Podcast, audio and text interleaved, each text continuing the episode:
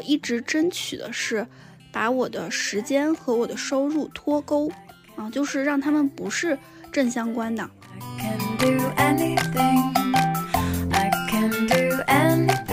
但是因为我现在也自己开始创业了嘛，所以呢，大家就会有更多的交流，所以也就得以窥见老板们的心态。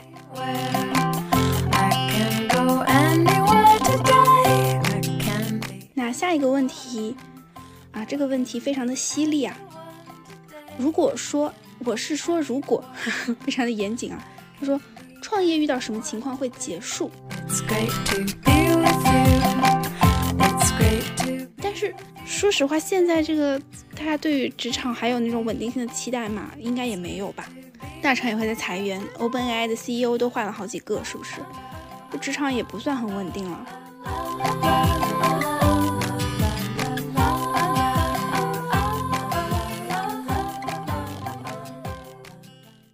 大家好，我是乌素。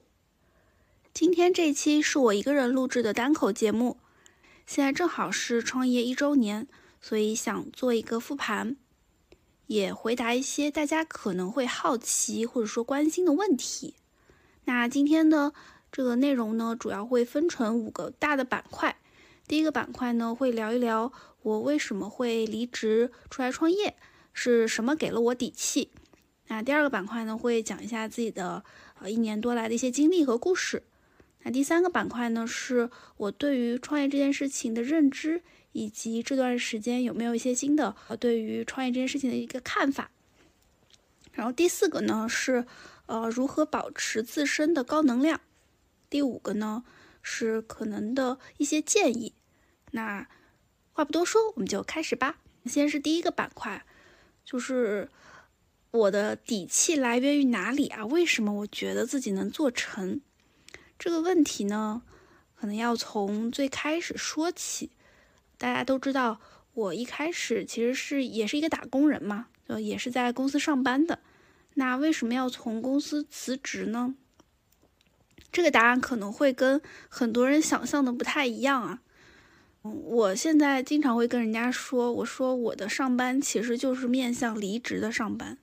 就我很早就非常清楚自己的性格，可能并不是那种非常适合职场的。嗯，我会呃比较的自我，和比较希望能够自己去做一些事情。所以在一开始上班的时候，我就会呃比较清晰的知道我在这份工作当中我会想要的是什么。可能并不是升职加薪，反而是我想要在这段时间积累自己的作品，能够提升自己的能力。所以这个是呃我所谓的面向离职式的入职。那为什么从公司离职，或者说有没有什么契机让我走上创业这条道路呢？肯定也是有的。其实那个时候我是经历了公司的一些调整。嗯，刚去公司的时候还是一腔热血，还是充满了很多期待的。但是做着做着啊，公司本身有一些调整。然后对于我自己来说，可能再继续待下去就不是一个更好的选择了。那因为我本身也已经有过关于作品啊、关于自己资金啊、关于各个方面的一些积累，所以呢，就在那个节点下比较果断的出来了。那关于我做了哪些准备啊？这个我们之前有一期其实有聊到，就是我说在三十五岁之前，为了提前退休。为了不再上班，我做了哪些准备？然后当时可能大家会比较意外，你还有准备？说起来也是啊，因为我入职就想着可能会离职这件事情，所以呢就没有把公司或者说没有把上班作为自己的一个永恒的归宿，所以就会有一些些准备。那如果说对于具体准备哪些项目比较感兴趣的同学，可以去回听那一期。那当时准备的过程呢？嗯，其实我也没有在岗位上不思进取啊，我也没有说就是偷偷的做副业。其实我上班期间还是比较投入的，但是呢，因为我的目的是去提升自己的能力，为了积累自己的作品，所以呢，我会比较关注于做总结、做复盘。啊，熟悉我的人都知道，我是一个 SOP 狂魔，就很喜很喜欢把各种事情的流程啊、方法呀都梳理清楚，这样。一方面就是我在下次遇到这件事情的时候啊，我就不慌了，我有啊更充足的准备。另外一方面就是，当我做了大量的 SOP 之后，我对于很多工作都能融会贯通，就算是没有做过的工作，我也能快速的找到一些思路和方法。我觉得这个是对我自己锻炼效果比较明显的。有一个问题是小伙伴提的，说是哪一刻开始决定创业的？怎么才知道自己准备好了呢？这件事情其实就要说到我对于创业的一个理解。嗯，我过往其实认为创业是一个非常高大上的词语，就我们想象当中呢，要拿融资啊，要谈客户啊，甚至要敲钟。但是我现在对于创业的理解，其实可以直接说是做成一个小生意。这样子听起来是不是好像就没有那么遥不可及了？所以呢，与其说是哪一刻开始决定创业的，倒不如说是哪一刻开始决定自己单干，自己去做点小生意。那其实答案就很明确了嘛，就一直都很想，但是呢，还是直到真正从公司出来之后啊，才正式的开始了这段道路。正式的开始了这段经历，而且说起来也比较有意思。就我一开始其实没有想要注册公司的，但正好就在我准备要办离职手续的那几天，啊，跟朋友一起吃饭，然后当时呢，我们一起吃饭的有个小伙伴，他是已经自由职业两年了，他就跟我说：“哎，你可以开个公司呀，注册公司也不是很麻烦。这样的话，你去跟客户谈合同的时候，哎，是以公司的身份。”这样显得比较正式一点。哎，我一想有道理，然后他就把他当时开公司办的一些流程呀、经验呀都分享给我了。那我就在一周以内就开始走这个流程。所以就是在当我的离职手续办好的时候，我的公司的流程其实也已经开始走了，就相当于是无缝衔接上了。那回到我们这一个板块最核心的问题就是。创业的底气是什么？那我们已经说了，创业它并不是一个看起来遥不可及的、非常高大上的，一定要准备好非常多启动资金，一定要有非常清晰业务模式才能去做的事情。在我看来，创业其实就可以理解成是做一个小生意，当有一些想法，就可以立刻去行动。所以，我的最大的底气可能是来自于我对于自己的能力是有自信的。我在去公司上班之前，也就是在我读书期间，其实我就有开始自己做一些事情，也能获得收入上的回报，所以我一直不觉得说做一点小生意，或者说就是我们就说创业这个词好了。而且这两天在跟朋友交流的时候，我发现我有一个特质，就是我那个朋友其实人非常的优秀。啊，学校学历啊，职业经历等等等等，其实都比我好，就各方面都非常优秀的情况下，他也跟我分享，他自由职业了一段时间之后，还是回到企业去上班了。然后我们就发现，其实我们的主要差异就来自于心态。就我是那种可能没怎么想清楚，但我就先把事情给做了，并且呢，因为我。没有对于自己的收入的预期有特别的高，啊，打算这个事情可以慢慢做，所以就哎一不小心就一年多了。我这位朋友他非常非常优秀，而且他在自由职业期间其实也有收入，但是呢，他会想到以后，他在想这个自由职业这个期间的收入能不能持续下去，他可能对于这一点没有非常确定的信心。啊，所以后来还是回了企业。嗯，所以关于创业的底气，与其说是准备好了啊，你的资金啊，你的人脉啊，你的资源啊，我觉得最重要的可能还是心态。因为我当时已经摆出了一副我不太可能再回企业上班的那样的一个架势，对吧？我都开始在播客公然骂公司了。我我还有这个退路吗？我没有了，而且我确实也上够了这个班，就这么多年了，我该待的公司风格呀，或者说该做的一些业务啊，其实都已经经历过了，所以没有特别再回去上班的一个必要性了。这样的情况下，我其实就已经做好了以后都以一个独立的人的身份，或者说自由职业者的身份，或者说创业者的身份，独立的去闯荡这个世界。所以这个是我觉得比较重要的。那接下来的话呢，聊一下创业一年以来的经历和故事。这里面也有一些小伙伴向我提的一些问题。第一个问题就是，创业遇到的最大的挑战是什么？是这个特别像大家去面试的时候，面试官会问你的问题啊，真的突然唤起了一些肌肉记忆。我已经很久没有面试了。那说回这个问题啊。因为不是面试嘛，所以我也不按照面试套路去编织一个啊非常有挑战的情境，不去编织一个非常好的 result，对吧？我也不用那个 star 结构去聊了，我就咱们就抛开套路，掏心窝子说一说。其实我面临了很多个挑战，我觉得第一部分的挑战是关于怎么谈合作，因为。在职场上，或者说在职场的头几年里，我们主要是做一个解决问题的人。但是，当我们离开职场，其实我们要去做那个发现问题的。就现在并没有一个什么考卷在你的手里，并不是让你去写这个标准答案，而是你要给自己出题。那这时候就面临到啊，我有。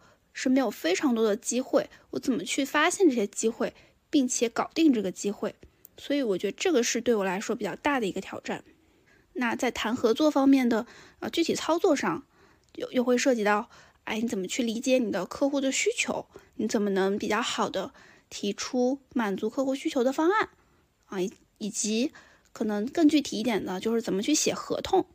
关于谈合作这件事情，我这一年多的经历里面，确实是有一些。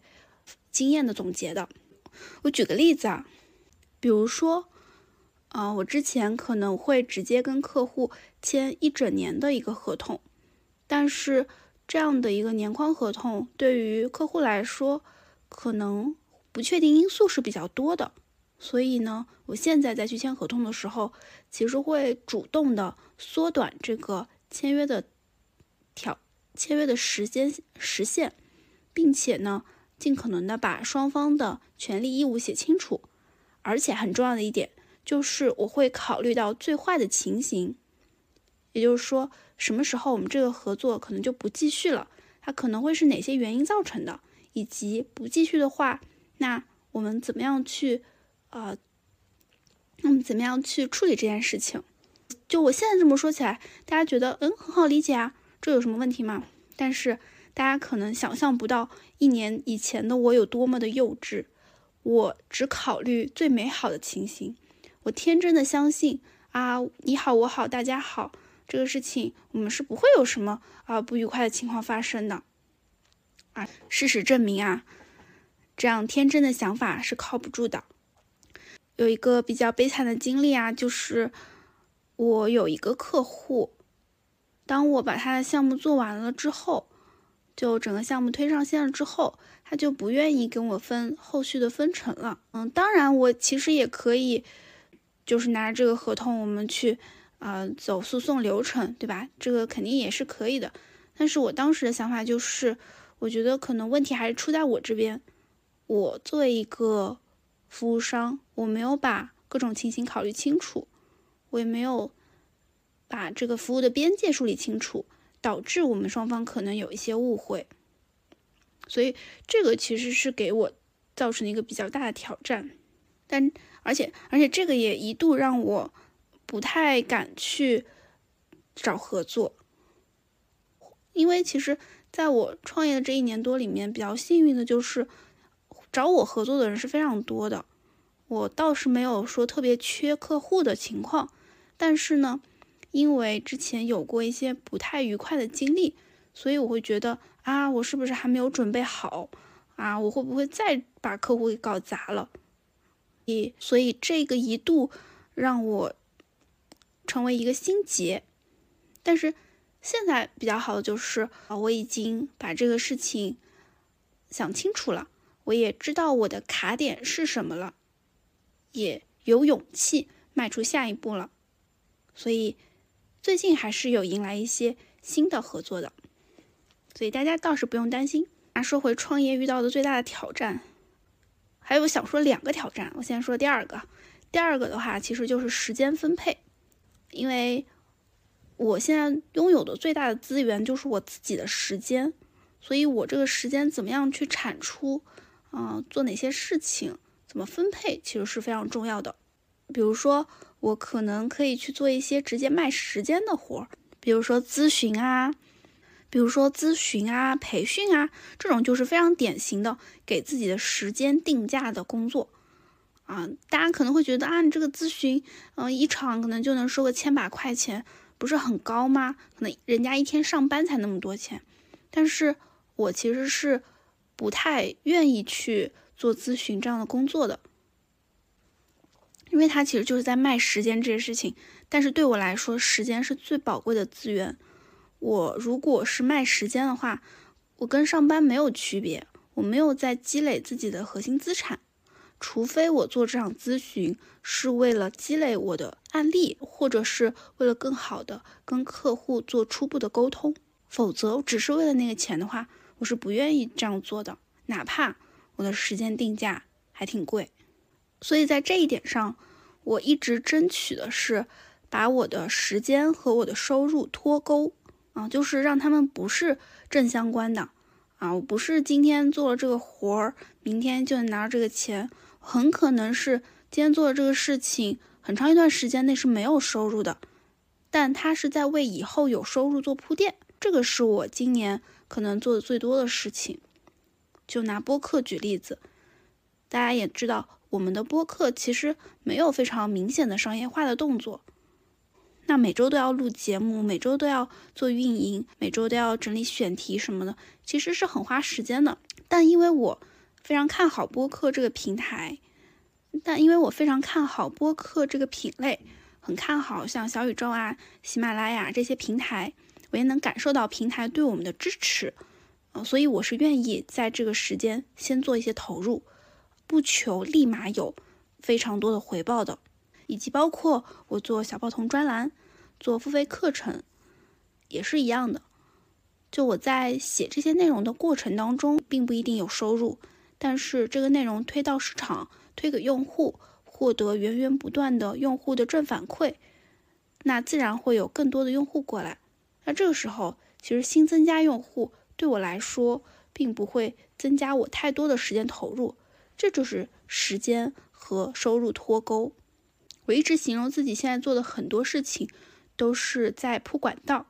或者说是给未来的参天大树埋下一颗种子，我还是比较满意自己这样的一个状态的。当然，我对于时间分配的合理性，这个其实是啊我们要说的这个挑战啦，就是肯定还有更好的方案，我也在积极的探索当中。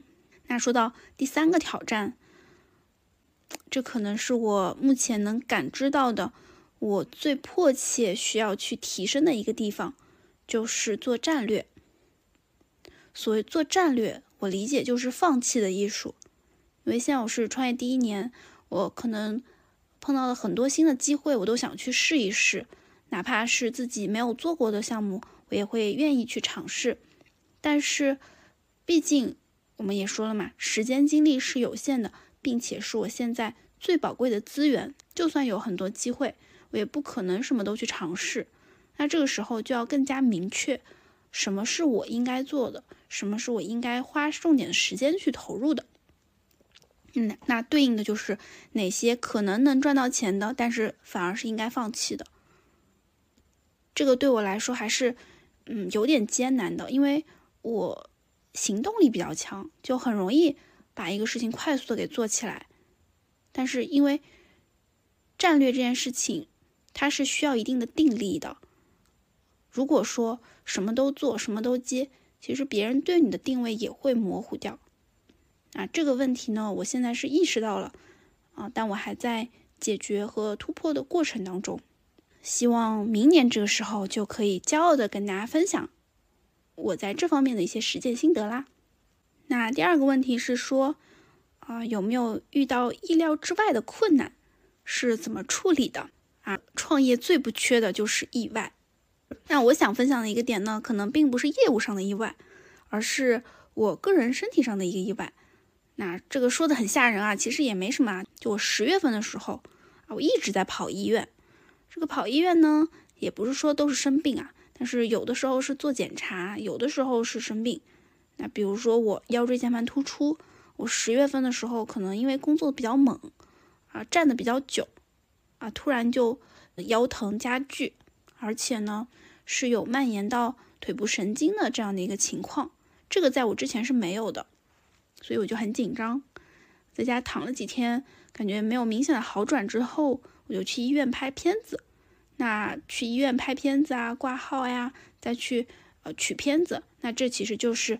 不止一趟了嘛，也挺花时间的。而且十月份的时候我还流感了，当时这个流感也是来势汹汹，啊，突然整个人就没有精力了，嗯，突然整个人就没有精力了。我现在回想起来还是挺严重的，当时有发烧，啊，有头疼、头晕，然后去到医院之后呢，啊，也开了一些药，吃了药之后有好转，啊，症状有缓解。但是还是啊，不停的咳嗽呀、打喷嚏呀、流鼻涕啊，这些就很难有一个专注的状态去工作。那顺势的就休息了一下，然后还有一些杂七杂八的一些小毛病吧。总之就是一整个十月份我都没怎么工作，那这个就很影响我呀，因为我唯一能分配的资源就是我的时间。啊，如果说我自己垮了，我之前。答应的那些项目，我要做的那些任务，其实就会面临一个空窗。所以当时，呃，当我躺在我的床上一动不能动、昏昏沉沉的时候，我就在想，我不能再一个人扛下去了。这也是为什么我在前段时间发布了小助理招募的动作。啊，其实这件事情我已经考虑了很久，纠结了很久了。啊，但在那个时间节点上，我觉得。我必须要扩大我的团队，我必须要有人来帮助我一起完成我手头上的事情。那在此过程当中，我也可以分享我的经验、技能作为交换。啊，非常荣幸，就是也收到了特别多优秀的小伙伴的简历，而且现在呢，我的这个小助理的招募工作也已经完成了。今天的这个大纲中的很多的问题，其实都是我的小助理小伙伴们。给我提供的也都非常的 nice 的问题。那说到这儿，我就发现我其实是一个不怕困难，并且很愿意去解决困难的人。我觉得这个还是对于一个创业者，或者说对于一个生意人来说挺重要的。因为我刚刚分享的这个可能只是最近的一个小意外，但实际上对于创业者来说，最不缺的就是意外了。所以要把。这种意外当成常态，并且有一个比较好的心态和比较强的行动力去解决这些问题。然后下一个问题是说，有哪些时刻觉得比较困难，坚持不下去吗？是因为什么原因？后来又是怎么走出来的？这个问题我认真的想了一下，我好像确实没有什么时候是觉得坚持不下去的，是因为说白了也并没有一个。很大的诱惑给到我，哎，说让我回去上班，啊，位高权重、责任轻、钱多事少、离家近这种神仙工作，也没有这种工作找上门来呀。所以呢，就也没有说什么坚持不坚持的问题。而且在收入方面的话，嗯，我一直没有对于自己的这种消费有非常高的支出标准啊。我就说白了，我是一个省钱小能手，已经攒够了不上班的钱。也没有很多啊，但是足够我十年不上班了，所以呢，在经济方面没有特别大的压力，进账呢也持续都有，啊，虽然没有说很多啊，但是满足一个日常的开销和基本的温饱肯定是没有问题的，所以就没有特别坚持不下去的时候吧。然后下一个问题是说，创业以来做过的最有成就感的事是什么？那要说起这个最有成就感。肯定就得提到咱们播客了，我当时开始做播客的时候，其实没有非常明确的一个预期要做到多少，嗯，但我现在复盘一下，就八个月，在小宇宙单平台是两万订阅，然后加上其他一些平台的话，差不多有五万，这个真的挺满意的，我挺有成就感的。而且光看这个数字可能冷冰冰的，但是因为我每天都会通过大家的好友申请。都会收到小伙伴们的正反馈，甚至我出去的时候，有时候也会在一些场合认识一些新朋友。他们说：“哇，我听过你的播客。”啊，这种时候就是非常具体、非常直观的正反馈啊。包括以前还有一些同事啊，可能当时并不熟悉啊，也会因为听了这样播客来加我，来跟我聊天。然后也因为这样播客，也认识了很多非常厉害的小伙伴，打开了我自己的一个视野。所以做播客真的很开心，也非常的有成就感。那在这里呢，也感谢正在收听这个节目的每一位小伙伴，无论你是不是订阅了我的节目啊，也无论我们是不是好友，我都非常感谢有你的收听。然后下一个问题是说，为了创业有做哪些个人提升吗？可以分享一些精神食粮。诶，这个问题很有意思，就是我其实没有。为了创业去专门的去报个班儿什么的，对吧？就是有些可能会上一些什么管理学的课程，这个我倒是没有的。但是在创业期间，我会发现自己的一些短板，啊，我从而就会去啊做一些提升，或者说去学一些东西。然后，而且我自己其实是比较主张啊，learning by doing，就是我在学的过程，在实践的过程当中去提升我自己的认知也好，见解也好，能力也好。那如果说要分享一些精神食粮的话，我理解可能就是一些比较好的书或者课程。啊，这个的话呢，呃，我觉得对于我来说有用的东西，对于大家来说并不一定有用。但是我觉得对我影响比较大的，可以大跟大家分享一下。就是第一个的话是《一人企业》这本书，呃，它是嗯比较颠覆我过往对于创业这个词的认知的见解的。它是比较颠覆我对于创业这件事情的一个见解的。做公司并不是只是要做那种非常头部的公司，其实能把自己身边的一些小事情，呃，一个非常垂直细分的一个切入点切入进去，能够呃把自己的这个小事业运转好，能够持续的运行下去，也是非常不错的模式。这是《一人企业》这本书。给我带来的非常大的启发。重来三其实也有讲到一些啊类似的观点，就是做公司并不是呃单纯的追求规模。此外呢，我刚刚提到的战略这件事情，是我在得道上看的一个课程，呃，是高建华老师的课程的名字叫《给决策者的战略课》。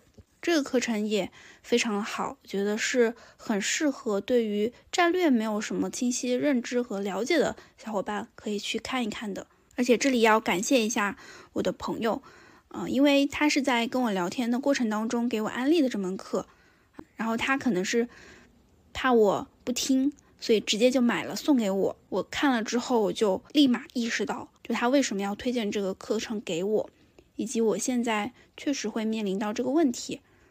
但如果靠我自己的话，其实我可能要走一些弯路，可能并不会那么快的意识到我自己需要做战略的设计。所以这个可能也是啊，多跟身边厉害的朋友交流能够带来的一个收获，就他们能够补全你的视野的盲区，可以啊帮你少走一些弯路。那下一个问题是说啊心路历程，或者说一年来心态的变化啊，我回忆一下。就我一开始的时候，可能对于我自己将来要做的事情，还是抱有一个比较大的预期。因为我其实，在工作之前就在网上算是小有名气吧，也有做了一些作品，所以呢，我就对于自己啊成名这件事情，哈，说的有点那个啥，就是对于自己走红啊或者成名啊啊，其实没有太多的这种意外吧。啊，当然说说的好像我现在很红一样啊，但也没有啊，就只是说，就是说积累粉丝这件事情，我其实啊之前就有过这样的经历了，只不过就是，嗯，可能在真实的面对具体的问题的时候，我还是会意识到自己的局限性。就比如说，我一天就那么多时间，啊，我是做自己的事情呢，还是去帮客户解决问题呢？还是呃做一些现在就能赚钱的事情呢？还是做一些啊为未来铺垫的事情呢？其实这里面就面临到很多很多的选择。那我一开始的心态上，啊，会有一点就是盲目的自大。我觉得我一定可以，我做什么一定能成功。但是经历了这种很很多很琐碎的事情啊，经历了也也也有经历一些项目上的不愉快啊，我就会认识到自己的局限性，我就会越来越清晰的知道我并不是无所不能的。那我觉得这并不是说不自信了，而我觉得反而是对于自己的认知会更清晰了。这个可能是啊这一年多以来前后对比比较明显的地方。就我以前会觉得自己无所不能，啊，碰到什么事情我都觉得我可以。那我现在的现在的话，我就会多想一想，首先这件事情我是不是真的一定要做，以及我真的有这个时间吗？我会不会低估了他的工作量？就会更谨慎一些。下一个问题是说，你觉得自己创业以来做对了哪些事，做错了哪些事？如果再回到去年这个时候，有什么话想对自己说吗？这是一个非常好的复盘的问题，也是一个比较大的问题。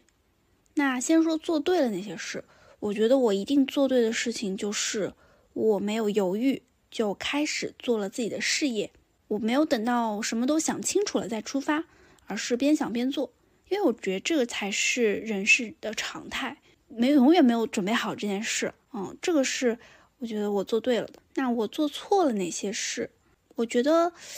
可能也谈不上做错，但是可能会有更好的方式，一定会有这样的事情，但我并不后悔，或者说现在并没有哪一件事情是让我觉得啊这个事情我当初真的不应该做，好像真的没有诶，因为我觉得我所有做的决定都是当下最好的决定，我没有其他的信息，或者说没有其他的这种高人指点的情况下。我能做的就是我现在做的这些事，所以如果说再回到去年这个时候，我可能也不会多说什么，也不会再啊有什么方向性的一些建议吧，可能就是保持现在的信心，然后勇敢的走下去。这么一想，我感觉好像我还挺自恋的，就明明也做的不咋地，但是就盲目的觉得自己做的还行，也不思悔改。所以我非常期待有大佬听到我这期节目。点醒我存在的一些问题，因为我真的身在此山中，实在是看不出我还有什么很大的问题没有解决。哦，可能有一个问题，就是经常会有人跟我说，觉得，嗯，我做项目定价太低，就会很担心我赚不到钱，觉得我很佛系。那这个事情呢，我现在也是，啊，有在考虑，就我也觉得。啊，我不能一直都做非常低客单的产品，但是呢，我不太敢一下子就做一个高客单的，我会担心不好交付。我之前还打了一个比方，我是说我做一个高客单的产品，我就怕我自己像一个房地产的开发商啊，然后这个房子盖到一半，哎，我突然就烂尾了，那这个对我的用户来说是很不负责任的。但这个就是啊，我当时的一些心理活动吧。嗯，我能理解大家给我建议的这个出发点，以及我自己呃所还没有突破的一些心理的卡点。那这件事情我也已经在考虑当中了，并且我也不觉得我在更早的时间推出一个很高客单价的产品来说是一个可能更好的方式吧，就可能并不适合我。我还是挺喜欢一步一个脚印去积累大家的正反馈，并且能够。在这个过程当中，也去小步的快跑，去迭代试错。那这个就是我对于这件事情的一个看法啦。那关于经历就大概说到这里。我补充一个小故事，嗯，就我在小红书上有一天就刷到了一位小伙伴给我发的私信，嗯，说是小伙伴，其实人家年纪确实不小了，人家是六十岁已经退休的一位姐姐。嗯，他就说他无意中听到了我的播客，觉得虽然是讲职场的啊，而他已经退休了，但是觉得，哎，我们讲的很多的心态呀，说经历啊、故事啊都很有意思，哎，他听得津津有味。哎，我当时就觉得，嗯，我们是提前退休，竟然有真的退休的人来听我们的节目，并且还听得津津有味，而且还挺有意思，还挺神奇的。那如果说大家没有尝试过任何的自媒体，那你一定要开始尝试起来，就算不为了成为一个什么网红啊，或者说有很多的收入啊，但是能够靠你。分享自己的看法，分享自己的经历，可以结识到一些人，介绍一些新朋友，这感觉是非常好。那第三部分呢，就来说一下对于创业这件事情有哪些新的认知啊，打破了哪些滤镜。这个滤镜这块，我刚刚其实也说的差不多了嘛，就是我们把创业这件事情说的非常的高大上啊，会让人觉得嗯遥不可及，但实际上我们把它理解成是做一个小生意。赚点小钱，哎，这个其实就啊离我们非常近了，也是立马就可以上手做了。然后下一个问题是说，呃，创业一周年学到了哪些你以前完全不知道的东西，或者是和以前认知完全相反的东西？啊，这个我就可以好好的跟大家说一说了。就反而是在不上班以后，我对于职场的看法变得更深了。因为一方面，其实我是啊算是个职场博主吧，就。我们播客其实有很多都是职场人士，而且我的小红书其实也是以分享职场的这种方法为主的。那这个呢，就会让我收到很多职场人的反馈，我就会发现我过往的一些个人经历，其实对于大家来说都是有共性的。啊，说白了就是痛苦啊，都是相似的。无论你是在什么企业，无论你的公司的规模的大小，其实大家会遇到的一些瓶颈啊。或者说挣扎呀，都是类似的，都是相通的。那对应的一些解法，可能也是相通的。啊，因为我收到了足够多，我看了足够多，所以呢，就会有一个嗯更好的理解，或者更全面的一些理解。然后另外一方面就是，嗯，因为我现在有很多创业者的朋友，以前我作为一个打工人，可能大家还不会有这么就是同频的一个对话的机会。但是因为我现在也自己开始创业了嘛，所以呢，大家就会有更多的交流，所以也就得以窥见老板们的心态，就更能理解一些就是在我们打工人视角里面可能没有办法理解的东西。那我举个例子给大家，就比如说啊，你原来是这个公司这个业务的独立的这个骨干，对吧？你直接。就是在老板的鞍前马后做了很多很有很做了很多有价值的工作，但是现在这个公司突然给你空降了一个高管，管着你了，你是不是会很不爽？但是，啊，因为跟老板们交流嘛，我就发现其实这个现象它并不代表公司对于这个员工本人是一定是有什么看法，或者说觉得他不胜任，反而是因为公司的发展它需要到了一个组织升级的阶段。那这时候空降一个高管呢，其实是释放老板本人的一个时间精力。且不说这个高管人合不合适，也不说啊这个啊解放时间精力这件事情是不是真的生效，但这个动作是代表这个意思的。而且站在老板的角度，他也完全不是说啊这个高管来了以后，你就一直就是得听他的啊，就不能直接跟着老板干活了，不是说要给你压一级的意思。其实反而是。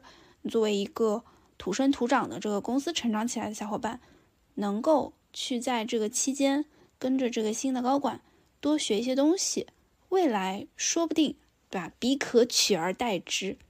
但是，就是这个可能性放在这儿，没有任何一个老板会真的跟员工这么说的，因为他的立场不允许把这个话挑得这么明。这就是职场必要的一些管理的手段。也因为我现在不是。打工人的身份，所以我是能够理解，就是老板他们的这样的一个做法，这样的一个心态的。我当时如果说有，呃，老板他本来是直接管我的，但是中间又给我安排了一个人手的这样的一个情况，我肯定心里是不舒服的。我相信大家也是，其实很难说做到客观理性去分析这个公司它的发展需要到了一个怎样的阶段，是不是需要有这样的一个角色。会想的是，那我怎么办呀？我是不是以后就得把我的小命儿悬在别人身上了呀？对吧？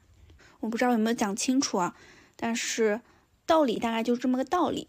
有很多我们觉得不太理解的一些现象，其实背后可能是一个更复杂的组织的问题。那关于职场的一些真相啊，就我也会发在我的小红书，或者说我们未来播客可能也会聊一聊。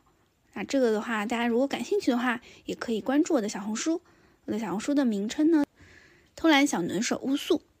如果说大家关注了，觉得笔记还不错的话，啊，欢迎给我留言啊，非常感谢大家留言，甚至不需要你关注啊，就是你你留言就好，因为留言权重比较高，对我非常重要。把这个掏心窝子的话都跟大家说了哈。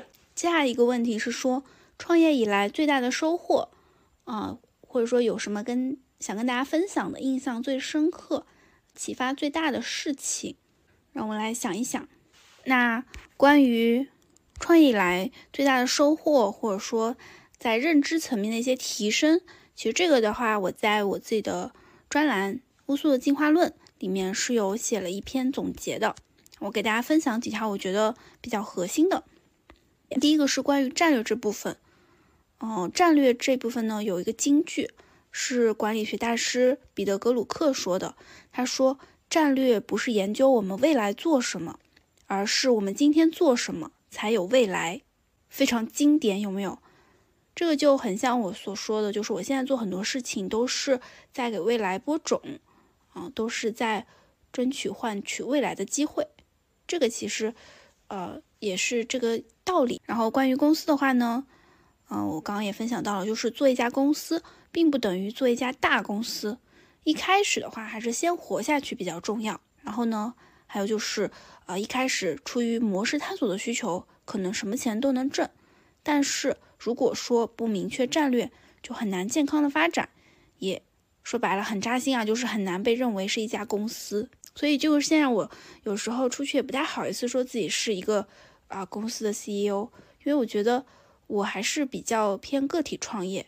啊，偏就是自由职业的那种感觉吧，嗯，但我是非常清楚的知道，我这种状态是不会一直维持下去的，我迟早还是要有自己的战略定位的。然后其他的一些关于战略的一些认知，我就不在这里赘述了。那下一趴就是关于客户的认知，这里面有一个金句，是我的朋友林三月说的，他这句话叫“只做不动声色的筛选，不做语重心长的改”，也是。非常好，让我记忆特别深刻的一句话，嗯，因为我们可能很多时候是在啊去做改变的事情，啊，希望我说这段话能够改变你的认知，改变你的行为，但是我们毕竟时间精力是有限的，所以呢，我们只做筛选，不做改变，我们只去影响我们能够影响到的人，只去吸引被我们所吸引的人。那关于客户的一些认知呢？嗯，其实我刚刚也提到的一一个点，我我这边也复述一下，就是要做好最坏的打算，要把丑话说在前面，一开始呢就要想到终止的情况，然后还有就是，嗯，服务什么样的客户可能比怎么服务客户更加重要。其实这里面也是蕴含了一个筛选的这个筛选的这个要素嘛，然后还有就是要有明确的服务的边界，越具体越量化越好。这也就是在签协议的时候我踩过的一个坑。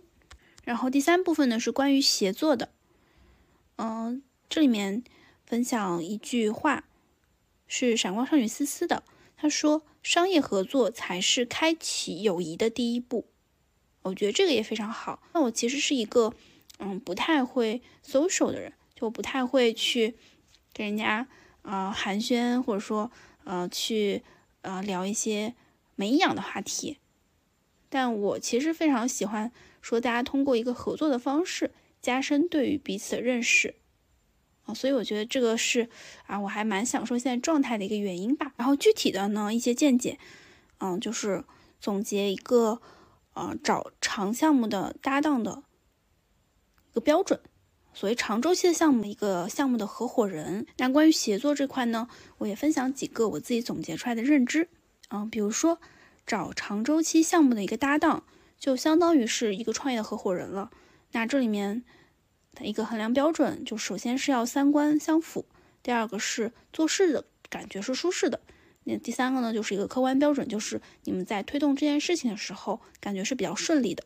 那第二个呢，就是选择协作的对象，除了关心他能给你什么，也要关心你能给他什么。其实其实就是双方的一个价值交换。就你不能只看到对方能够帮你解决什么问题，其实你能给他解决什么问题，或者说你能给他带来什么价值，才是你们是否能够成功合作的一个关键。还有一个点就是，啊。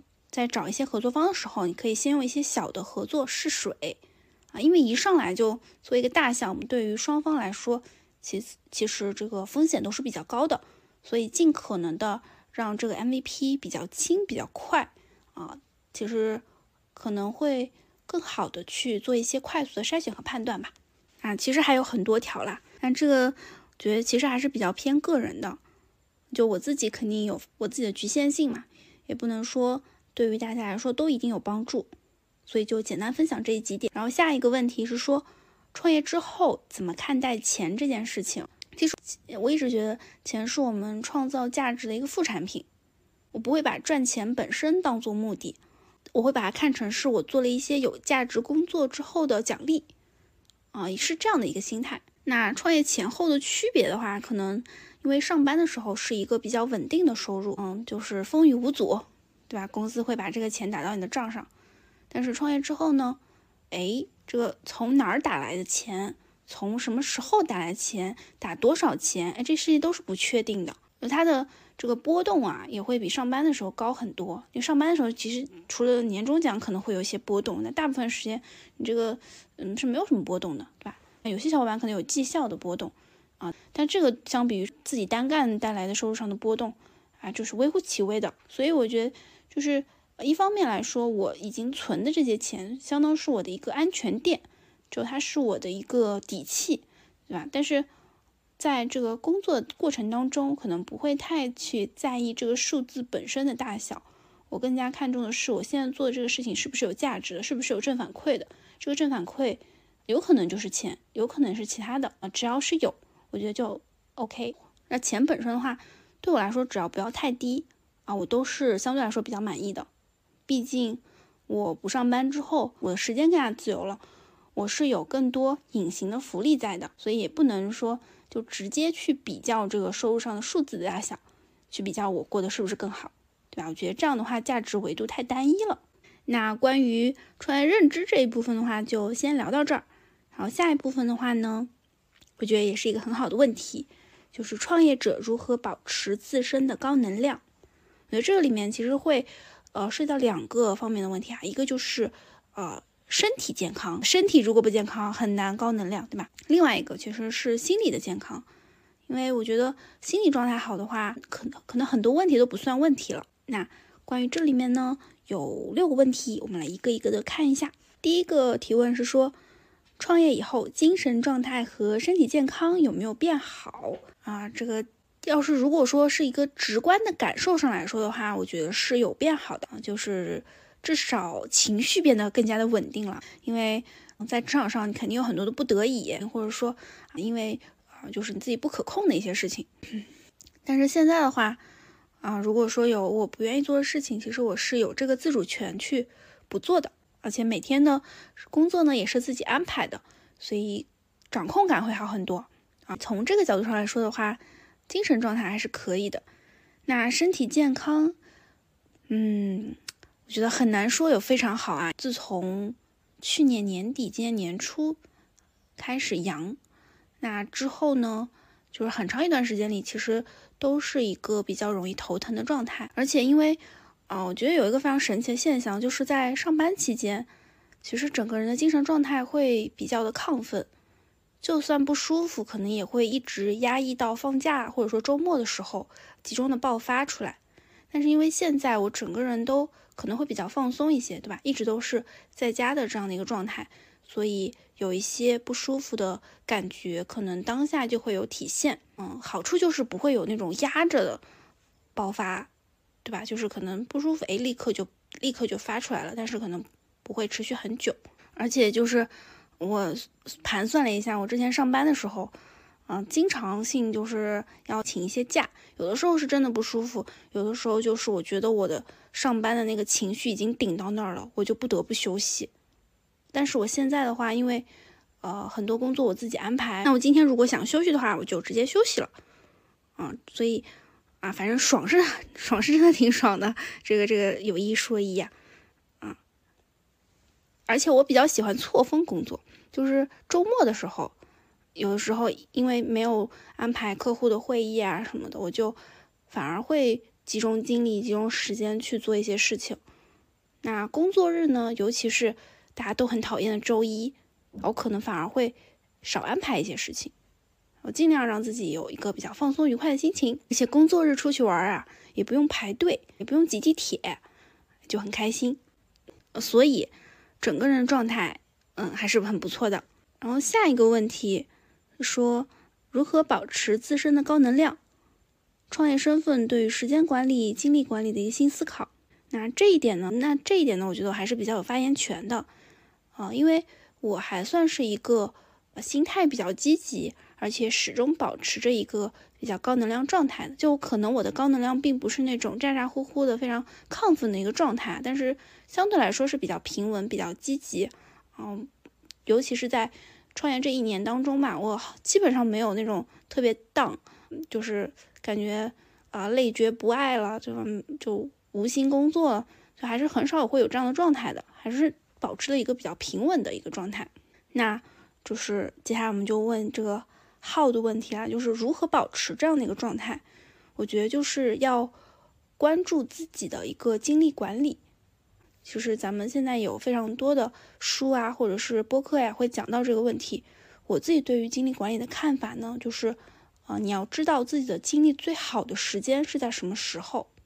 比如我自己，我可能就是白天的精神状态会比较好，有的人呢可能是晚上的精神状态会比较好，思维会比较活跃。那对于我来说，我就会把比较重要的工作尽量安排在白天，然后傍晚以后，啊，尽可能的就不安排工作了。嗯，无论是学习也好看书也好，还是娱乐也好，我就不太会有这样的压力，说啊，我今天白天没做什么事情，我晚上一定要好好做，我就会宁可把它放到第二天白天，我当天早点睡，保持一个更好的状态。我觉得其实时间管理就是精力管理，啊，这两个本质上是一个问题。然后还有一个想分享的点就是，对于啊，我们说时间就是金钱，时间就是财富这句话其实是不准确的。是，当你拥有一个呃比较良好状态的，能够自由支配的这个时间才是财富。就像我前面说到，我其实生病那段时间，我是我明明是有时间的，但是我没有办法工作，那这个时间就对我来说就不是财富呀，对吧？只有当我元气满满，恢复了自己的状态，这个时候我一个小时能当两个小时用，这个时间对我来说才是财富。所以，呃，我们要非常关注自己的一个状态。如果说今天感觉不舒服了，也不要硬撑着、勉强着自己说啊，我今天一定要在这里坐够八小时，完全没有必要。你不如就好好休息啊，第二天或者说休息好了之后，在一个更好的状态来工作。而且我今年上半年有一段时间，我是每天四五点钟起床的啊，那个时候也比较的热，嗯，不像现在这么冷。现在这这个这么冷天，我是也起不来啊。嗯，当时因为。呃，天气还比较舒适，醒的也比较早，那我就四五点钟起来工作，可能工作到十点、十一点的时候，就把当天要做的事情都完成了，而且可能效率还比平时高。那这个时候就能更加明显的感觉到，就是自由的、可支配的，并且精神状态非常好的时间，就是财富这句话的重要性了。嗯，如果说我真的睡到个十一二点。然后浑浑噩噩的吃点东西，然后又犯困了，可能下午在，呃浑浑噩噩中也做不了几件事情，那一天又浪费掉了。晚上就觉得啊，好有负罪感啊，晚晚上睡不着，又开始焦虑，然后睡不好，第二天又睡不好，第二天起来又很晚，这样进入到这样的一个恶性循环，我觉得是得不偿失的。就我们可能睡眠的时间并没有差很多，但是因为整个精神状态差了很多。所以呢，睡眠的有效时间不够，我们工作的有效时间不够，啊，其实反而会影响到我们整个的状态。所以呢，保持自身高能量很重要就是要管好你自己的身体，关注你自己的精力，然后让我们自由的、可支配的、精神状态良好的时间成为我们的财富。然后下一个问题也是相关的，就是说创业者如何补充自己的心力？嗯，对我来说，我觉得一个非常重要的方法就是去获得大家的正反馈。我是经常会翻看大家给我发的一些留言，或者说呃大家给我的一些鼓励和肯定，而且我也比较幸运，就是嗯隔三差五就会收到大家主动给我的一些报喜、感谢、夸奖、推荐等等啊，所以对我来说，这个就是给我持续充电，真的非常开心。我觉得还有一个很重要的点就是你要有自己的战友。啊，我们可以用一个词叫同路人，就是大家都是啊有着相同的信念啊，不上不上班，或者说在做差不多的事情。我觉得这样的一些小伙伴彼此扶持，也是能够很好的补充到我们的心力的。呃，大家如果还在职场上，其实是很容易找到这样的伴儿的，一起吐槽老板，感觉这个元气又恢复了，对吧？但是如果说是像我这样一个人创业，其实是。很容易陷入到孤独当中的。我虽然不是说那种天天也一定要找人说话的人，但是也一定会有自己的一些表达欲、倾诉欲嘛。所以这个时候能有一些情绪的出口，或者说能有一些交流的伙伴，我觉得也是很重要的。那另外的话，其实就是对于自我的修炼和提升，无论是看书也好看课程也好，像听播客，其实也是一个非常优质的一个信息渠道啊。这些对我来说也都是可以滋养我的。那下一个问题啊，这个问题非常的犀利啊。如果说我是说如果，非常的严谨啊。他说创业遇到什么情况会结束啊？这个问题呢，我觉得可能也是因为把创业这件事情想的距离的比较遥远，或者说比较的高大上。嗯，对我来说，我可能会保持现在的生活状态，一直保持下去，除非有一个。呃，位高权重责任轻，钱多少离家近的非常诱人的机会，嗯，一定要让我去，就是我可能会犹豫一下，纠结一下，对吧？但是，呃，肉眼可见应该是没有这样的好的工作，就非我不可的。那这样情况下，我觉得我保持现在状态，至少在当下这个时间节点来说，还是挺不错的。那如果非要让我畅想，嗯，什么情况下会结束？可能是我特别要追求稳定性的时候，但是。说实话，现在这个大家对于职场还有那种稳定性的期待嘛，应该也没有吧？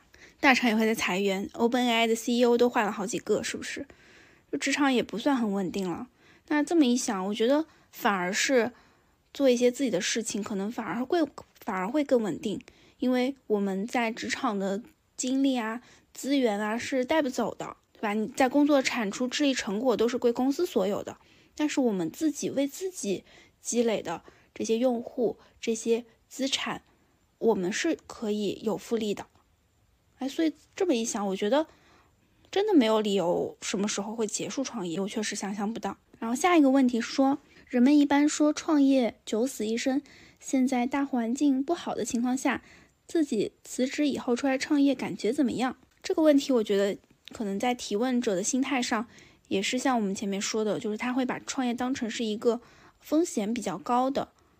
嗯，或者说比较高大上、比较遥远的这样的事情，嗯，但我们其实前面已经澄清了对于创业的一个定义嘛，就做一家公司不等于做一家大公司，创业呢也可以是低风险、可持续的。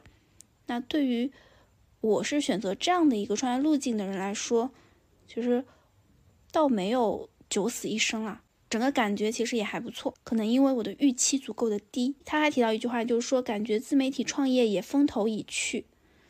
嗯，这个我必须要承认，我的感觉也是这样的。在我一五年开始写公众号的时候，呃，我觉得当时的有这个意识的人还没有那么多，就大家还是会觉得，呃，写公众号还是一个比较有门槛的事情。但现在。因为也平台也越来越多了啊，而且大家对于自媒体能赚钱这个事情的意识也越来越清晰了，所以就大量的供给者进到了这个市场上，那就一定会造成这个行业比以前更卷。同样都是非常优质的内容，可能出头的难度就要比以前更高啊，获得的数据反馈就没有以前那么好。但是我们还是能看到，嗯，在这么卷的情况下，还是能有人出头。而且大家要相信啊，你作为年轻人，一定是有独占于这个时代的优势的。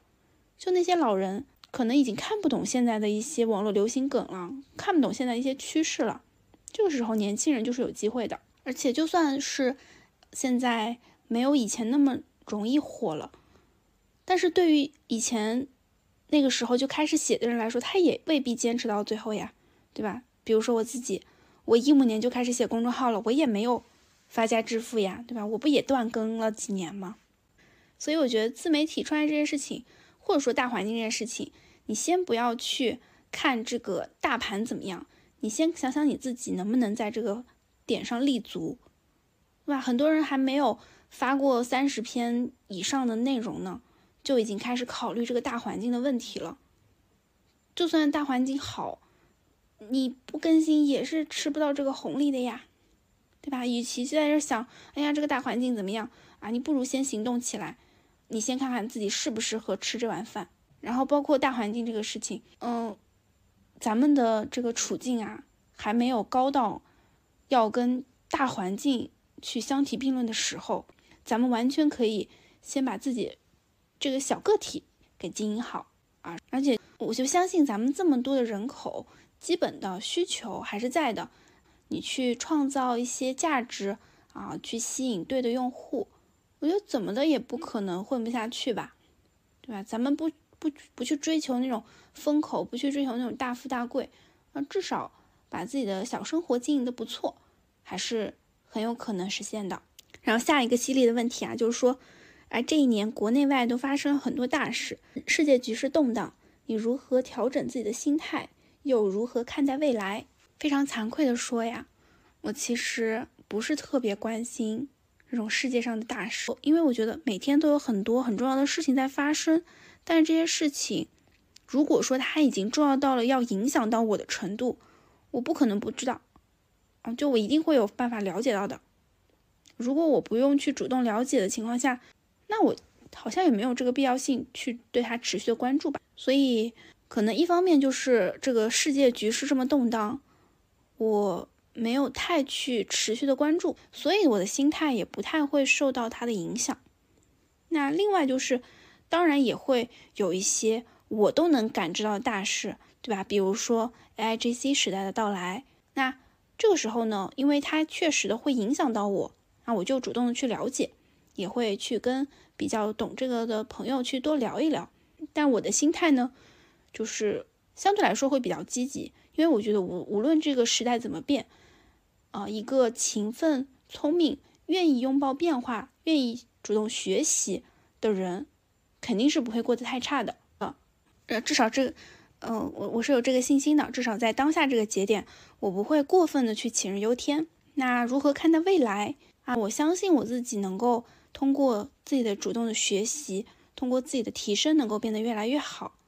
我那未来怎么会辜负我的期待呢？对吧？我现在在做的很多事情，其实就是在为未来的自己去铺垫，为未来的自己去争取空间。这，嗯我已经是在以。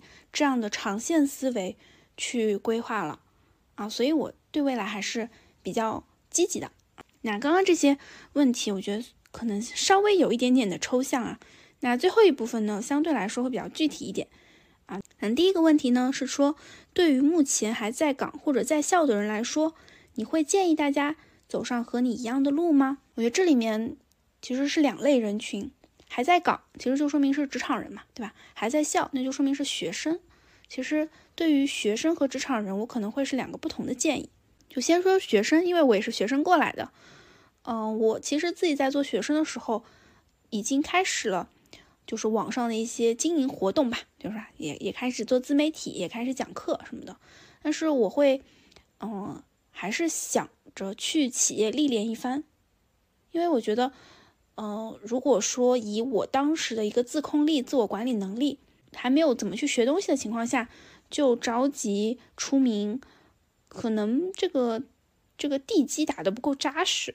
而且我现在复盘我过往的经历，我也还是觉得我并不后悔我选择了上班这条道路，哪怕可能这个让我少赚了几年的钱，但我还是觉得上班这个经历还是啊对我来说挺有帮助的，至少让我变成了一个在各项能力上还是有比较好的积累，并且呢也积累了一些自己的作品的。这样的一个人，而且呢，我的这些作品可能就是基于我自己的账号，可能也不会去到这么大的平台，跟这么多非常优质的老师合作，那这就是两条完全不同的路了。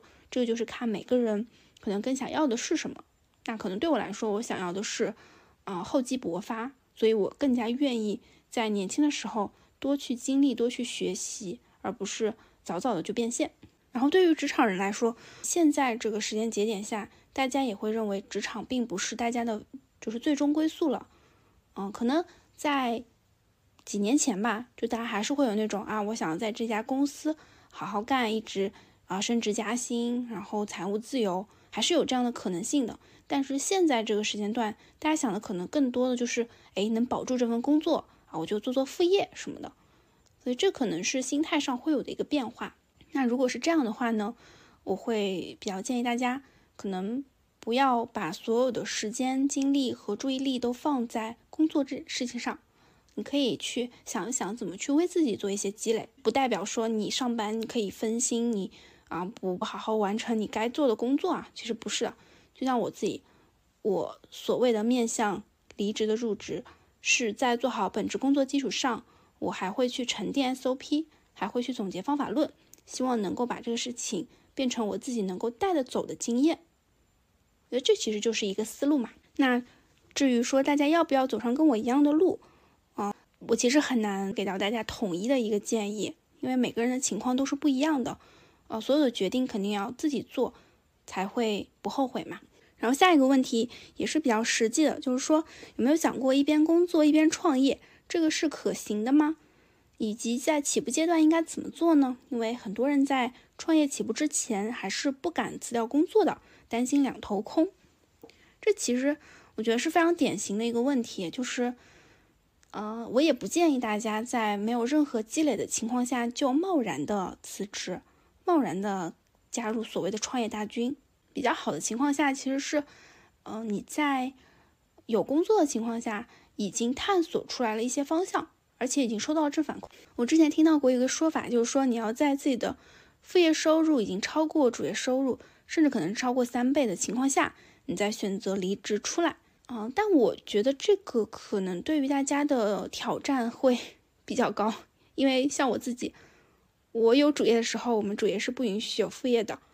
啊，就是我这个完全没有这个可能性，那我就一直在公司耗着吗？也肯定不是嘛。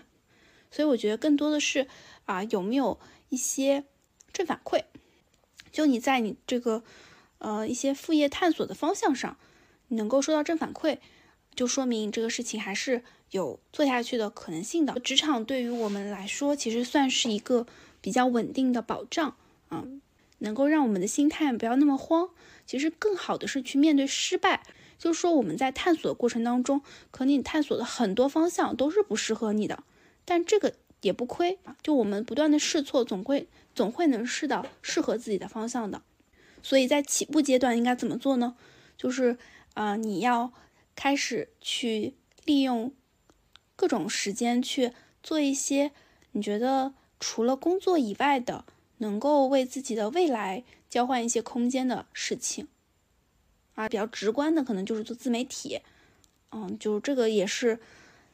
可能很多人职场都在做的事情啊，就是上上班之余偷偷写小红书，对吧？小红书确实也是比较容易利用碎片化时间完成的，不像你拍短视频，你可能还得专门找一个机位，找一个场地，对吧？写公众号还得写那种长篇文章，那小红书的话，可能就是比较碎片化的图文就可以了。那这个这个反正就作为一个例子嘛，那其他的我觉得也是一样的，就是你去找一些。可能比较短平快的一些方向，你先尝试起来，就算不成功也没有关系，啊，就是一个快速的试错。当你找到一个方向，哎，你就发现有正反馈，你不断深挖下去，嗯，有源源不断的正反馈，这个事情也做得非常顺。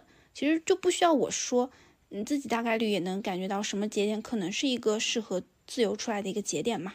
我非常不建议大家在毫无准备，只是因为心力交瘁不想工作的情况下辞职，啊这我永远都不建议。然后下一点是说，有些人会在创业和稳定的工作之间犹豫不决，有什么看法呢？嗯，犹豫的时间是没有什么价值的，就你不用犹豫。当你有更好的选择的时候，你不会犹豫的。你再犹豫，就说明这个两个选择都不是更好的选择。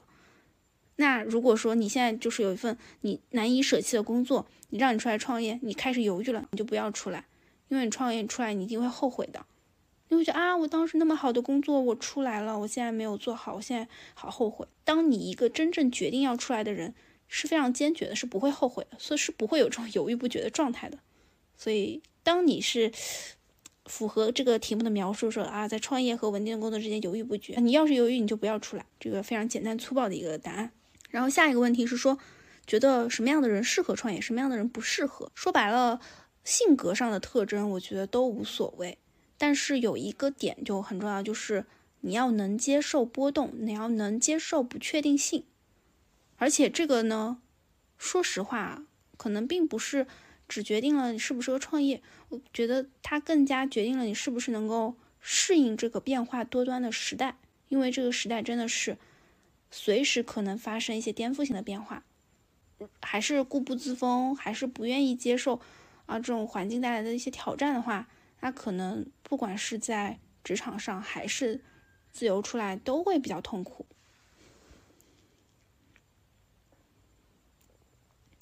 然后还有一个点是我的个人愚见啊，我不知道就是是不是具有代表性，因为我自己是一个非常盲目自信的人，我觉得这样的性格是比较适合创业的。啊，因为创业是需要做很多决策啊，要下很多的判断。那如果不是非常自信的话，可能这个过程会比较痛苦吧。其实也是因为不确定性比较高嘛。如果说不能对于自己有一个非常强的自信，对于自己的判断能有非常强自信的话，可能这种反复的摇摆的过程会很折磨人。然后还有几个点，就是我自己总结的，我觉得我比较适合创业的一些点，是不是相反就一定不适合创业？我可能啊也不能这么武断，对吧？但是我就跟大家分享一下，就是我自己我觉得我比较适合创业的一些特质。嗯，第一个呢，就是我非常喜欢挑战新事物。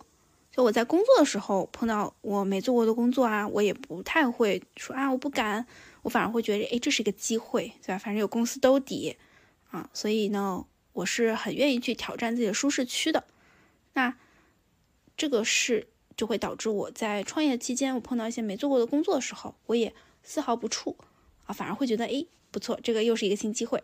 然后第二个呢，就是我非常的抠门儿，我会控制成本，因为很多人会觉得创业就是烧钱嘛，但是我觉得这就是大家的一个很深的误解了，因为现在就是花钱其实要花在刀刃上，然后像我的话，就算是。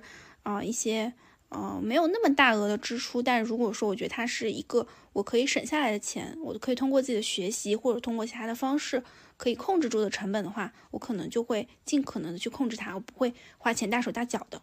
然后第三个呢，就是我很全能，我一个人能够完成商业的闭环啊，因为就是我工作时候喜欢挑战新事物嘛，所以也确实接手了很多不同的工作，就接触的范围比较大嘛。所以呢，就呃，就说白了，就是一个人能够形成商业闭环，一个人既能做产品，又能做运营，又能做销售，能做商务，啊，还能做设计，反正就是，嗯，能想到的很多的工种吧，我可能都干过啊。那对应的可能不适合的呢，就是那种螺丝钉心态的人，哦，在这个岗位上只做这个岗位的事情，其他的一概不关心，一概不学习。那这样的人出来创业的话，呃，可能就很难一个人完成商业闭环。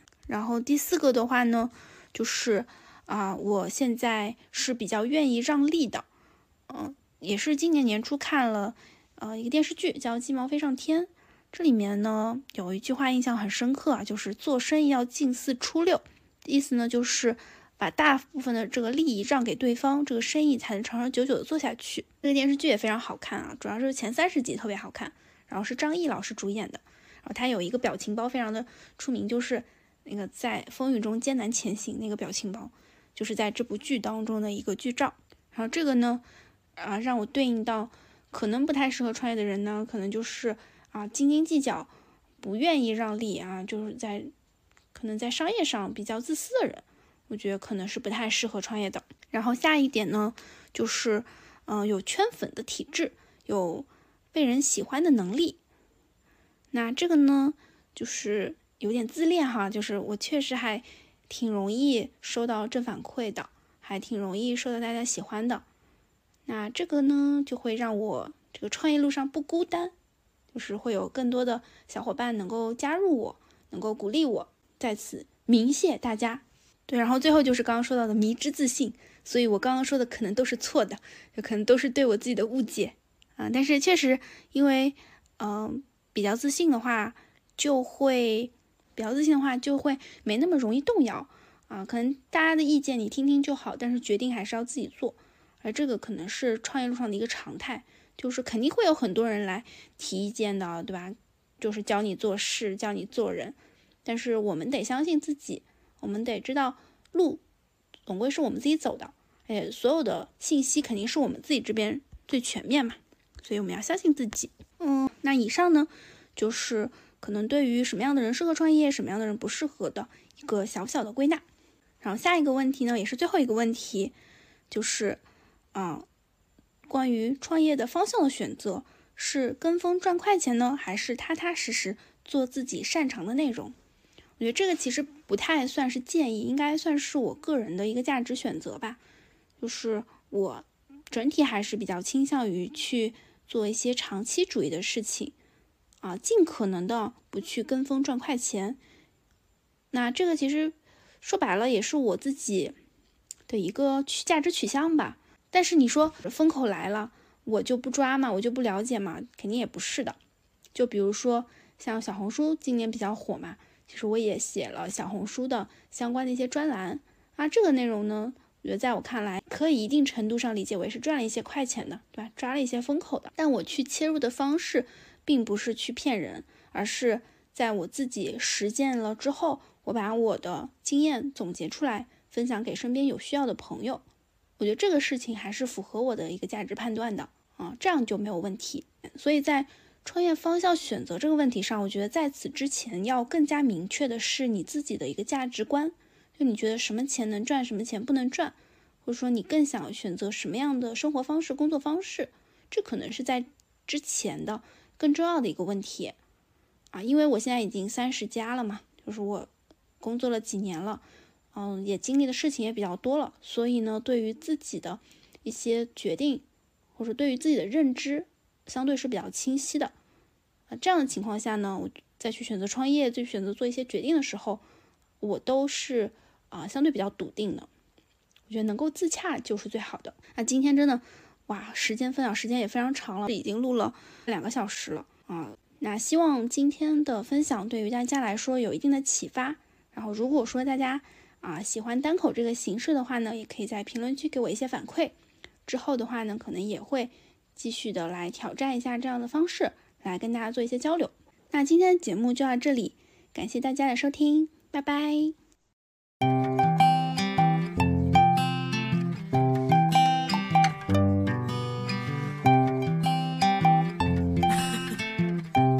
感谢收听到这里，如果你来自小宇宙，欢迎在评论区和我们留言互动。如果你正在苹果 Podcast、网易云音乐或其他平台，欢迎在 Show Notes 界面找到听友群的入群方式。群里有欢乐吐槽，有选题投票，还有提前退休定制的周边好物，欢迎你的加入。Go